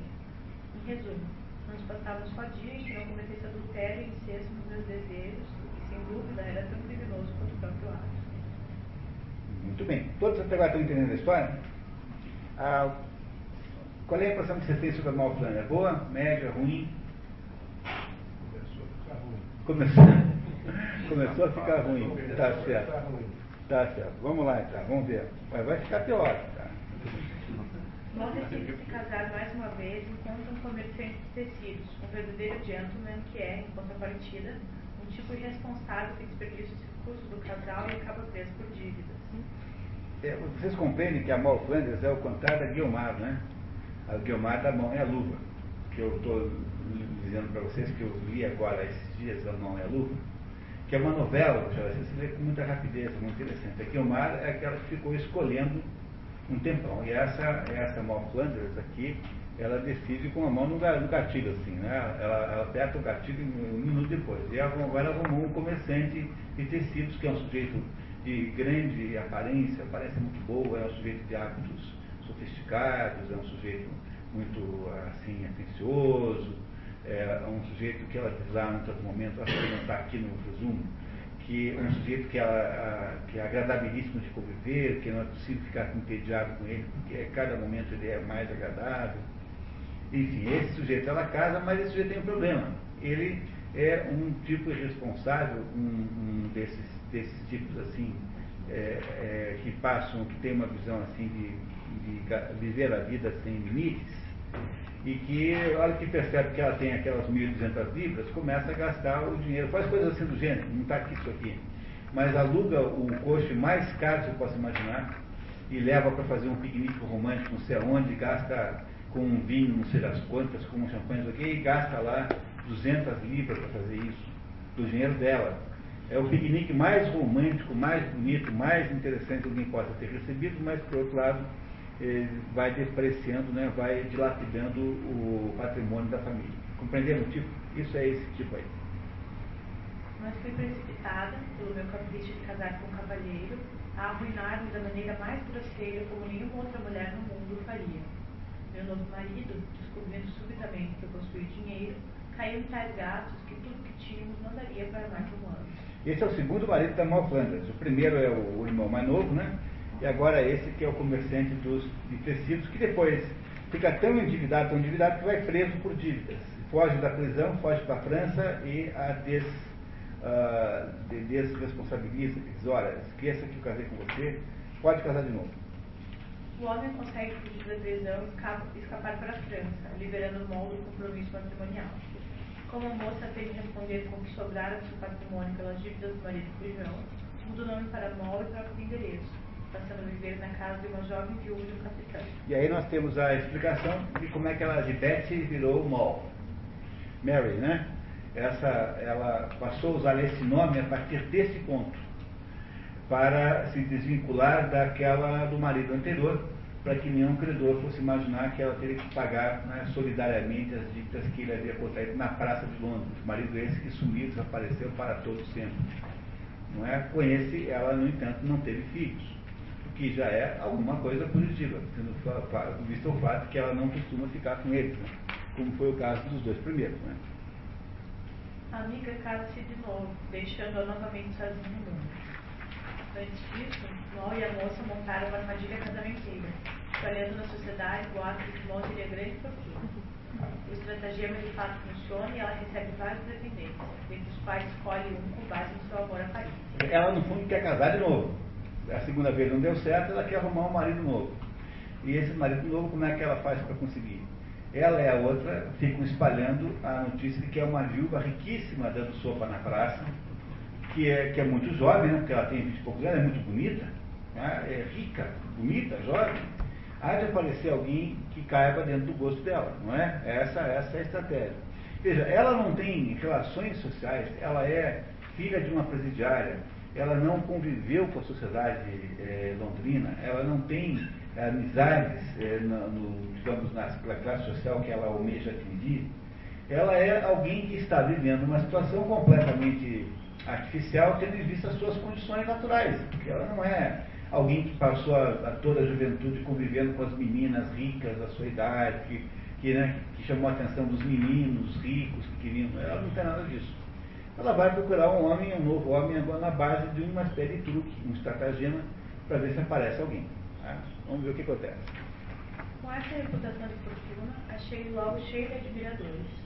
E, tendo, tendo que fazer um jogo sutil, nada mais me restava escolher entre o mais conveniente aos meus intentos, isto é, o homem que parecesse mais disposto a escutar os dizem sobre minha fortuna e a não indagar muito dos pormenores.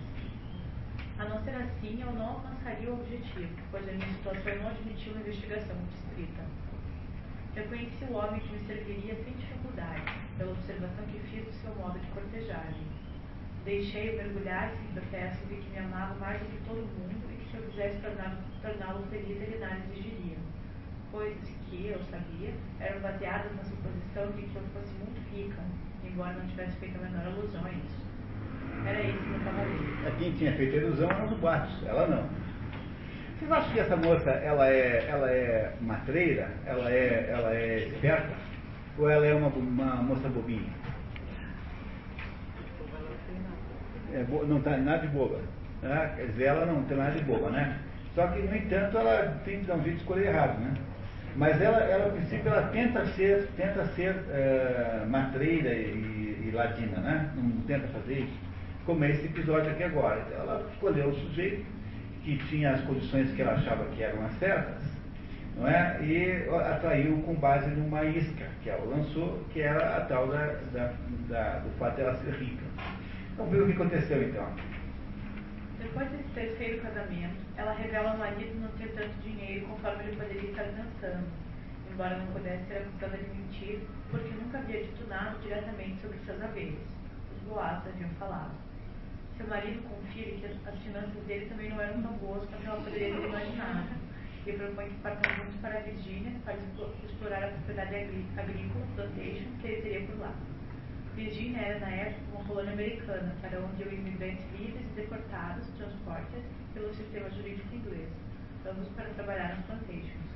Apesar do romance se passar entre 1603 e 1686, o Transportation Act só foi estabelecido em 1618. É, quer dizer o seguinte, quando o Daniel Defoe escreveu a história, já existia essa lei que dizia que alguns criminosos eram degradados, degradados para a América. Mas no tempo em que a Flandres existiu, porque essas são as datas de nascimento de morte da Malflandes que estão ali, respectivamente. A partir, é óbvio do quê? Do, da, de, de conclusões obrigatórias que você faz pelo próprio texto. Né? É, no tempo que ela existiu, não havia a tal da lei do degredo, o, o que significa que este livro não pode ser usado como um documento de comprovação disso, porque seguramente aqui o, o autor não se deu conta de que a lei que estabelecia o degredo na América não existia ainda no tempo que contava a história. Isso também é comum em Shakespeare. Shakespeare está cheio de erros desses, tá? erros assim, em que ele tem erros factuais, históricos.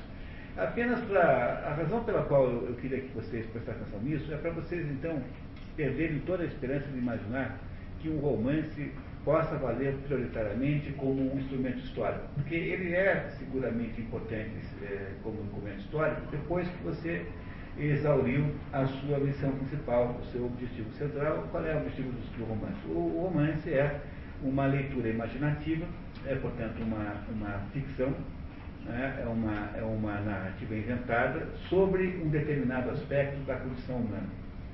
O fato de que o autor errou essa data, como está aqui é, claro, não tem nenhuma importância na prática. Porque não se trata de debater aqui o sistema judicial inglês, compreenderam? Muito embora, é claro que deve haver aí determinados componentes associados ao sistema judicial inglês que, que são dignos de consideração e de nota. É claro, né? no entanto, não, é? é? não se trata aqui de debater isso na sua, na sua especificidade, porque esse não é um livro é, de história do sistema jurídico inglês, é um livro que conta a história da Malflanders. E a Malflanders, o que interessa é saber o que está acontecendo na vida da Malflanders. É, é, é óbvio quando eu digo para vocês isso, só que quando você é, considera aí a cultura literária moderna, ou seja, o tipo de estudo que se faz nas universidades, você verá que eles passariam maior parte do tempo debatendo as questões de gênero envolvidas aqui. Se as mulheres eram por que, as mulheres estão caem numa situação como essa, o fato de que a mulher não tinha autonomia financeira nessa época. E, a, o assunto que iria tomar a atenção da universidade é saber o que significa isso é, em termos da condição feminina e coisas do gênero. Olha, essas coisas podem até ter importância, né? podem até ser significativas, contanto que você nunca perca o assunto central da, da obra, que é entender o que ela está querendo te dizer. Ou seja, o que, que, qual é, o que, que essa história significa. É por isso que eu digo aqui para vocês que esse não é um, um, curso de literatura, é um curso de cultura, que é muito diferente, porque no curso de cultura nós estamos aqui prisioneiros de entender qual é o significado central da obra. E é esse significado central da obra que interessa em última análise, mesmo quando há um errinho ou outro qualquer aqui na cronologia do próprio assunto. Ah, no tempo de Daniel Defoe, havia então esse hábito de se, de, de se degradar, né? Ah, de degradar os prisioneiros de, de, certos crimes, que eram, chegavam na Virgínia, eram comprados como se fossem escravos uh, aqui no Brasil, a mesma coisa, e eram, eram, eram colocados para trabalhar nas plantations, naquelas fazendas. Para tirar um pouquinho essa tal desta eh, tese histórica que todo mundo repete sem papagaio, de que aqui vieram, só vieram os escravos para os escravos, e aí lá e nos Estados Unidos foram os colonizadores. Na verdade, nos Estados Unidos também teve muito degradado, e vocês verão daqui, daqui a pouquinho como isso é, é importante, como é relevante isso. Há uma história também de escravidão dentro dos Estados Unidos, é muito forte, de degredo, melhor de escravidão, de degredo, muito pior do que no Brasil, porque aqui no Brasil os degredados não eram escravizados os degradados aqui eram apenas jogados aqui, colocados aqui em algum lugar, enquanto lá os degradados eram escravizados. E é isso que ele está tá aqui nos contando. Né? Muito bem. Continuamos. De fato, o casal muda-se para a América e vive juntos muitos anos, produzindo três filhos, dos quais apenas dois sobrevivem. É, com isso ela tem quantos filhos? Tem dois filhos do primeiro casamento e agora teve mais três e apenas dois sobreviveram. Portanto, tem quatro filhos. Com o passar do tempo, em conversas com sua sogra sobre os antigos degredados que haviam feito fortuna ali, Mal chega à terrível conclusão de que aquela mulher na sua frente era sua própria mãe, o que transformava seu marido e seu irmão. Pronto. E aí? Deu, deu sorte agora deu azar? Deu azar, né? Vem cá, cá nós, né? Deu azar, não é isso? Tá? né? porque a mãe dela foi brigada para a América. E ela, pela conversa que a mãe disse, ah, eu tive até uma filha, poupa uma filha, que ficou na Inglaterra e não sei o que, não sei o que, pronto, ela foi juntando os pedaços e descobriu que aquela, que a tal da sogra era a mãe dela. É, que ela havia casado com um irmão, com meio, meio irmão, né? Seguramente meio irmão, porque ela não, ela não, não deve ter tido o mesmo pai, né? Provavelmente não teve o mesmo pai que o irmão. Tá? Cada um deve ter tido um pai diferente, alguma coisa assim. Minha filha, talvez você mal conheça tudo isso. Pode ser mesmo que nunca tenha ouvido falar. Mas esteja certa, disse ela, e nós todos sabemos, que somente a prisão de Newgate engendra mais ladrões miseráveis do que todos os clubes e associações criminosas da nação. É esse lugar maldito que povoa metade dessa colônia. Metade da população da Virgínia era de degredados de Newgate, da Inglaterra. Né? Aqui ela continuou a contar sua história tão minuciosamente que comecei a sentir-me perturbada. Mas quando chegou uma circunstância particular que obrigava a me dizer seu nome, acreditei que eu ia desfalecer. Ela viu que não me sentia bem e perguntou-me o que tinha, o que me fazia sofrer. Disse-lhe que estava tão comovida pela história que me narrara que a emoção fora forte demais para mim. Pedi-lhe então que não falasse mais. É quando ela descobriu que aquela mulher, a sua sogra, era sua mãe. Não é? Muito bem. Filha desgraçada, que destino miserável por trazê-la até aqui, e ainda mais nos braços de meu filho. Filha infeliz, estamos perdidas. Casada com o próprio irmão, três filhos, dois vivos, e todos da mesma carne e do mesmo sangue. Meu filho e minha filha dormindo juntos como marido e mulher. Oh, que confusão louca, família miserável, o que será de nós? O que vamos fazer? O que poderemos fazer? Não é outra circunstância complicadíssima essa que ela arrumou agora na vida? Porque agora ela tem seguinte problema. Ela é incestuosa, casou com um irmão, tem dois filhos eh, de três que nasceram, né? Tem dois que nasceram e que estão vivos. E tem que dormir com o irmão agora. Não é? Não é isso? Vai dormir com o irmão agora todos os dias. E a, e a mãe eh, e a sogra são a mesma pessoa. Não é? Portanto, se ela brigar com a sogra, não pode reclamar para a mãe dela. Ou vice-versa. É um problema sério esse. Né? Não é um problema sério? Você tem uma só pessoa para reclamar da vida, da vida. E agora, como é que faz para resolver essa segunda situação dramática na vida dessa Malplantas? Como é que faz para resolver isso? Vamos ver então como é que ela resolve isso. Sua agora mãe e sogra sugere que ela esconda o assunto, prometendo-lhe em troca uma herança extra. Mas Mo não suporta mais o contato físico com seu irmão marido, apesar de julgar o mais antigo dos homens e resolve contar tudo a um homem que, em consequência, arrasado, fica muito doente tendo suicídio. É, o marido fica arrasado, o marido do irmão fica absolutamente arrasado quando ouve a notícia, né? Tenta se matar, não consegue. Embora tenha feito uma tentativa de verdade, assim, não é? E entra numa depressão profunda, para ele é como se o mundo tivesse desaparecido, e aos pouquinhos vai se acostumando da ideia, com a ideia de que o melhor negócio é a Malfrandes desaparecer. Não é isso? Ela assume. Com o tempo, ele concorda com ela voltar para a Inglaterra, levando sua metade do patrimônio sob a forma de um carregamento de mercadorias valiosas. Os filhos ficam na Virgínia. Há um fato que não está escrito, que é assim, assim que ela chegasse na Inglaterra, ela iria mandar por algum meio um, a notícia falsa, obviamente, de que ela havia morrido. Alguém iria mandar para o marido uma carta dizendo, olha, atestamos que a sua mulher faleceu né, de alguma doença, não sei o que, de modo que ele, na, lá na Virgínia, pudesse se casar de novo com outra mulher, não é? Mas isso ficaria viúvo, tecnicamente falando. É uma época em que não tem muito, as, as burocracias são muito, né, são muito é, precárias, não é como hoje.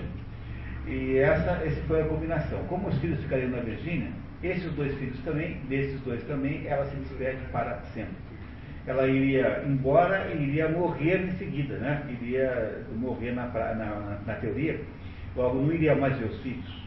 E ela então, com esses dois, tem agora quatro filhos que ela não mais verá.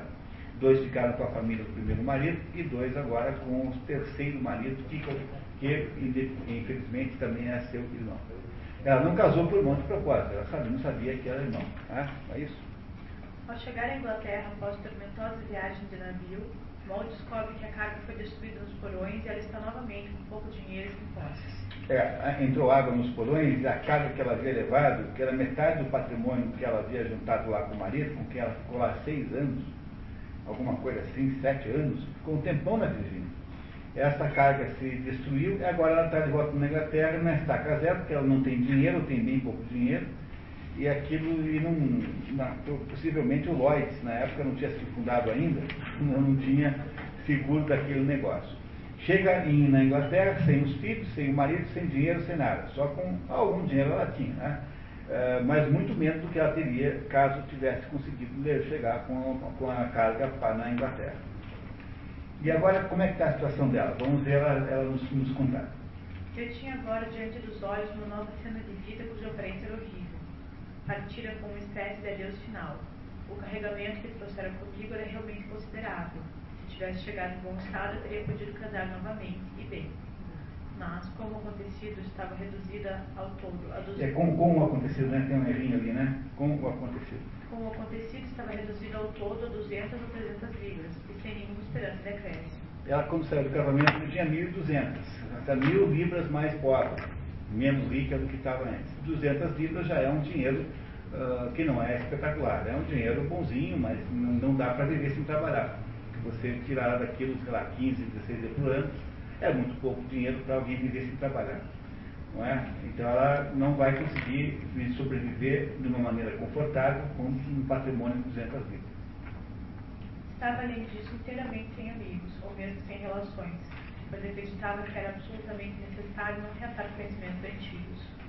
E quanto à minha boa amiga, que me havia preparado então para pescar uma fortuna, estava morta, e marido também. Essa é aquela com quem ela morou um tempinho e que montou com ela aquele plano de espalhar que ela era rica. É isso. Qual é a impressão que vocês têm sobre a Moral Flanders? É boa, está melhorando, piorando, está na mesma? Quem acha que está melhorando? Levanta a mão. Quem acha que está piorando? Levanta a mão. Quem acha que está na mesma? Ah, tá, tudo bem. Tá? Normal, não, é isso mesmo. Mateus, qual é a sua opinião? Tá certo, tá, muito bem. Então vamos lá, continuamos, tá? No lugar de voltar para Londres, onde a vida era mais cara, a moça segue para Bath, um centro de turismo elegante, pensando em encontrar lá seu próximo marido. É um centro de águas, por isso que chama-se assim Bath, né? Tem águas, né? É uma espécie de resort, assim, de... É, é isso, né? Isso. É, é isso, é. É um centro de turismo sofisticado, assim, na Inglaterra. Bath é um lugar de bastante galanteria, custoso e cheio de armadilhas. Fui aí, na verdade, com o fim de agarrar o que se me oferecesse. Mas eu, fazendo justiça e me afirmar que as minhas intenções eram absolutamente honestas e que não estava, a princípio, obcecada pelas ideias que me levaram logo depois ao caminho que me deixei seguir. Ela tem sinceridade, né? Ela está sempre sendo muito sincera sobre o que ela quer. O que, que ela está tá querendo fazer em pé? Arrumar um novo marido, não é isso? Tá? Logo antes, no lugar onde tem os ricos, não é? porque ela não foi procurar o marido dela num subúrbio de Londres, foi procurar o marido dela em Bath, onde é mais ou menos como você vai no Costão do Santinho e não vai para Cananéia arrumar um marido novo. Tá? Não é isso, né? Tá? Então, continuamos. Bath, Moa é desejada basicamente como amante, mas entre os assediadores é um homem elegante e rico, casado com uma mulher mentalmente doente, que lhe propõe uma relação platônica em troca de dinheiro ela aceita. Talvez seja por essa razão que o, o autor, embora eu tenha tirado isso lá da introdução, o autor disse que ela era prostituta também. Mas ela não há nenhum caso nessa história em que está tipificada uma prostituição. Nenhum momento acontece isso. É, a, não ser, a não ser que você considere essa situação assim como sendo uma prostituição indireta. Mas não é exatamente prostituição. Portanto, eu tirei esse pedaço aí para aliviar um pouquinho a barra da moça porque vocês podem ser que talvez nem quisessem ouvir a história, não é? Muito bem. Uma viagem a Londres, e esse cavalheiro, que é muito gentil, fica doente e manda chamá-la de baixo para cuidar dele. Ela teve, por enquanto, alguma relação com algum homem bruto, brutal, mal educado, grosseiro? Não. São sempre homens de grande qualidade humana, né? Todos os homens que ela arrumou até agora são bons homens, no sentido, digamos assim, da palavra genericamente. Permanecem juntos dois anos em relações sexuais, até que uma noite, num estado em Bristol, apostado em consumo de vinho, são forçados a dormir no mesmo quarto, caem na tentação e iniciam uma relação carnal que iria durar perto de seis anos. Então, ficaram dois anos juntos, sem sexo. Uma noite beberam demais, tinham um quarto só no hotel, tiveram que ficar os dois no mesmo, e aí aconteceu, e aí ficaram seis anos é, vivendo como amantes. Ela e esse cavaleiro, cujo nome nós não sabemos, porque nunca nos é contado. É? Ela vai contar então a crônica disso que aconteceu agora. Mal se arrepende. Se tivéssemos continuado assim, confesso que teríamos boas razões para nos vangloriarmos. Mas, diziam os sábios, não convém aventurar-se muito à beira do mandamento e assim nos encontramos. Ainda aqui devo ser justo e confessar que a primeira infração não partiu dele. Uma noite, quando estávamos deitados, bem aquecidos e alegres, pois tínhamos bebido um pouco mais que de costume, eu lhe disse, e repito com vergonha e horror, que o meu coração desejava libertá-lo da sua promessa por uma noite apenas. A promessa de, do amor ser meramente platônico? Ele tomou-me imediatamente da letra e depois disso não houve meio de resistir. E é verdade que não senti vontade do corpo por mais tempo. Confesso dessa forma o controle da nossa atitude, trocando eu o lugar de amiga pelo título malsonante de concubina. Pela manhã estávamos arrependidos. Chorei amargamente e ele também ficou triste. Mas era tudo o que podíamos fazer. E achando-se livre o caminho e derrubadas as barreiras da virtude da consciência, tínhamos agora que lutar contra obstáculos menores. Esse, esse cavaleiro tinha uma mulher com quem ele não convivia, era uma mulher internada numa casa de saúde, e ele era tecnicamente casado, né? E, no entanto, tinha essa relação adúltera com a com, com a qual ficaram anos a fio. Não é? Ela, então, era sustentada por ele, era rico, e morava em Bath, e longe de Londres, né? que é onde, afinal, né? Ah, ele, ele tinha família e tal. E ela, e ela passou, então, a viver essa vida aí durante anos a fio. Mal nos conta que repetiu o seu crime quantas vezes desejaram, até que se deu que ela temia, a graça de um menino.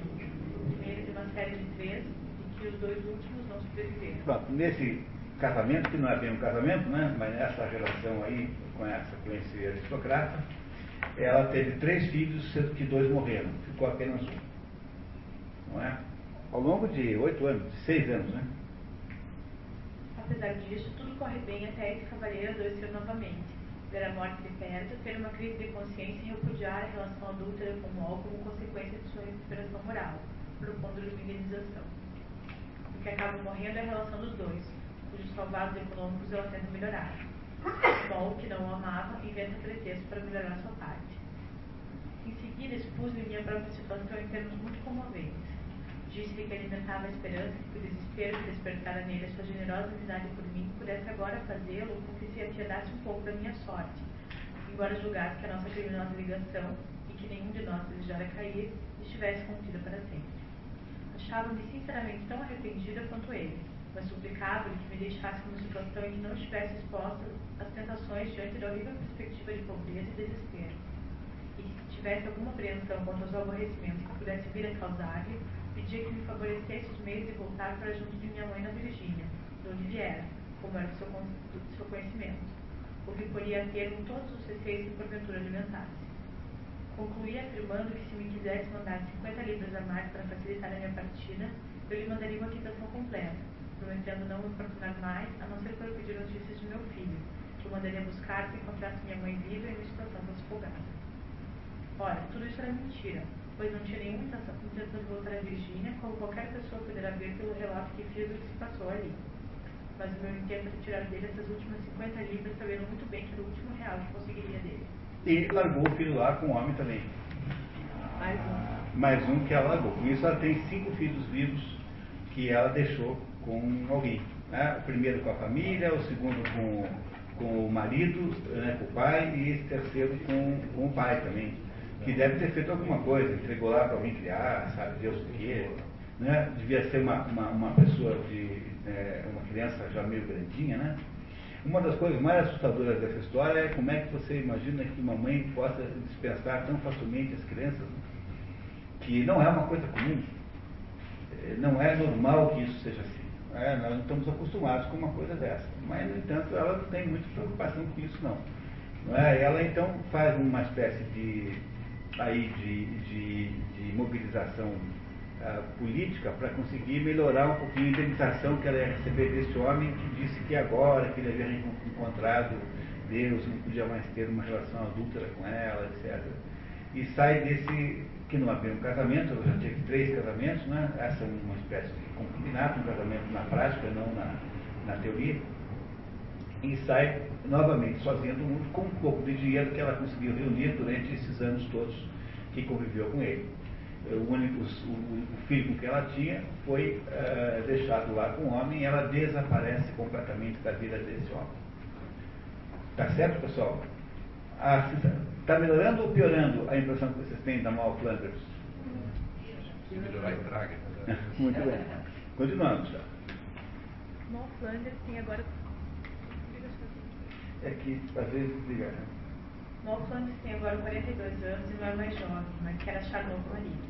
Tem 450 libras. Já melhorou um pouquinho, desde que ela voltou lá da Virgínia, com a carga perdida, ela agora tem um dobro do que ela tinha naquele momento.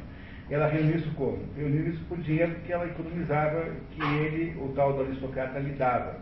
É? Faz amizade com uma moça a quem confidencia ter algum dinheiro e esta convida para hospedar-se numa família católica em Lancashire, onde ela pretende apresentar-lhe o irmão dela, James, que seria rico e estaria à procura de casamento, também chamado James. Molly e James se casam, mas logo descobrem que, apesar de se amarem sinceramente, nenhum deles tem os recursos esperados, que anunciamos enganados sobre o fortuna do outro. Foi a tal da amiga quem fez essa confusão, porque a amiga não era uma coisa nenhuma, era uma ex-namorada do homem, e esse James era um sujeito meio quebrado, um aristocrata em desgraça econômica, e ela então inventou para esse James que a Mol era riquíssima, para poder ganhar uma comissão depois dele, por ter arrumado uma viúva rica. Era o golpe da amiga, né? nos dois, né? Não é isso? Nos dois. Mol também descobre que a tal irmã era, na verdade, a antiga mãe de James, um aristocrata em desgraça financeira. A amiga havia inflacionado a fortuna de Mol, seria, segundo ela, de astronômicas 15 mil libras, visando como estampa ter fisgado uma viúva rica para o antigo namorado quebrado. Subitamente veio ao espírito que a minha amiga, que eu chamava de irmão, me havia apresentado a ele sob falsa roupagem. E assim foi o quarto casamento de Mal Flanders. Dessa vez ela casou com um fulano que, de quem, para quem ela tinha simpatia pessoal verdadeira, no entanto achava que o homem era um irmão rico daquela fulana, era rico e tinha, portanto, as condições econômicas de sustentá-la. E esse homem, induzido pela tal da alemã, alemã entre aspas, porque no fundo era só uma ex-amante, uh, achou de casar com ela porque ela seria rica o suficiente, 15 mil libras, imagina o que é isso? 15 mil libras é uma fortuna nessa época. É que com essas 15 mil libras ele iria ficar arrumado, estava quebrado e ia poder arrumar a sua vida. Quando os dois descobrem um minuto depois que nenhum dos dois tem todo esse dinheiro, embora ela não tenha contado para ele quanto dinheiro ela tinha, ela dá pistas bem ruins quanto dinheiro ela tem de verdade, mas é óbvio que não é 15 mil libras, são essas 400 libras, não é? E ele tem muito menos, ele tem assim uns trocados no bolso.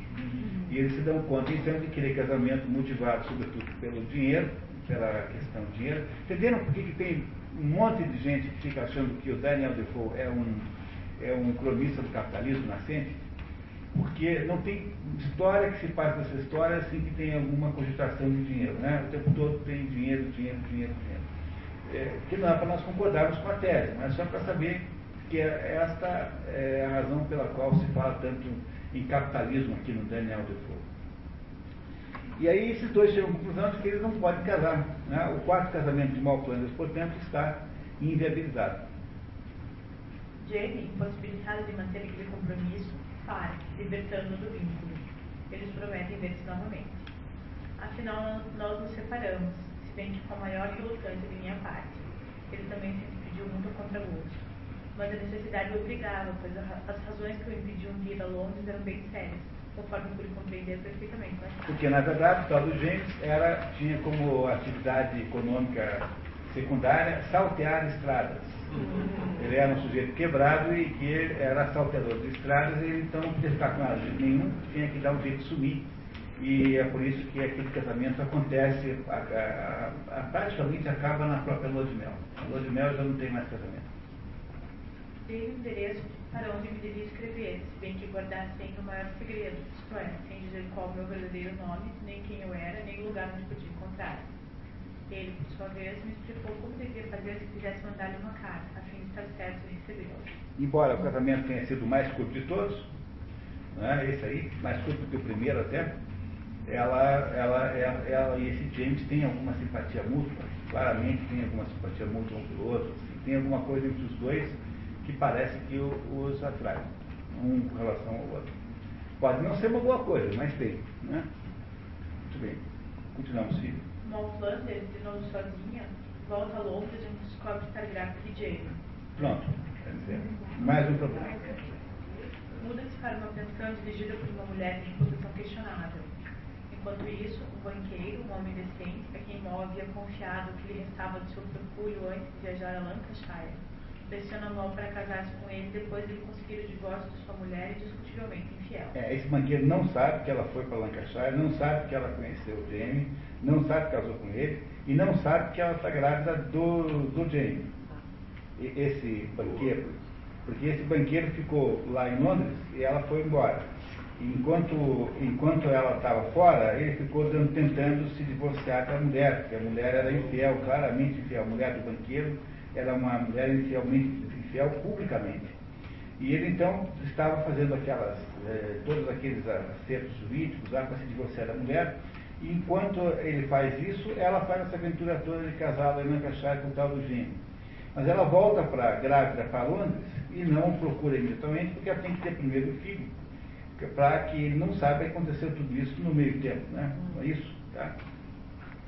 Sem que ele saiba, moldem o bebê de Jamie e, com o auxílio de sua senhoria, o entregam para ser criado por uma camponesa, que receberia cinco livros por ano. E é o quinto filho que ela tem, do qual ela, é, do qual ela se livra, né?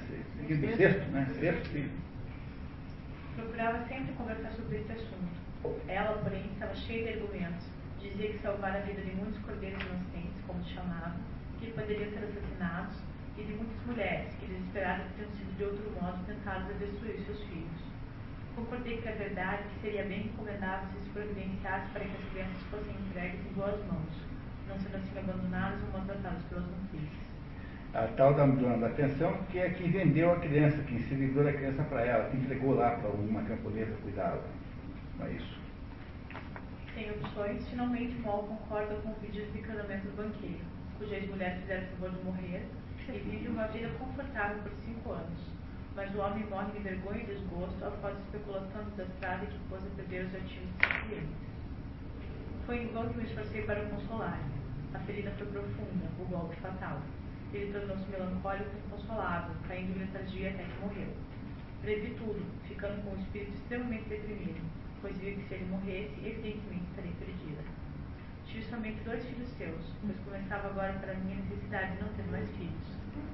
Estava com 48 anos e mesmo que ele tivesse vivido, não teria tido outros. Mal está de volta à vida sem marido e agora com duas crianças. Uma delas ela doa. Sobre o destino da outra, não afirmo no romance.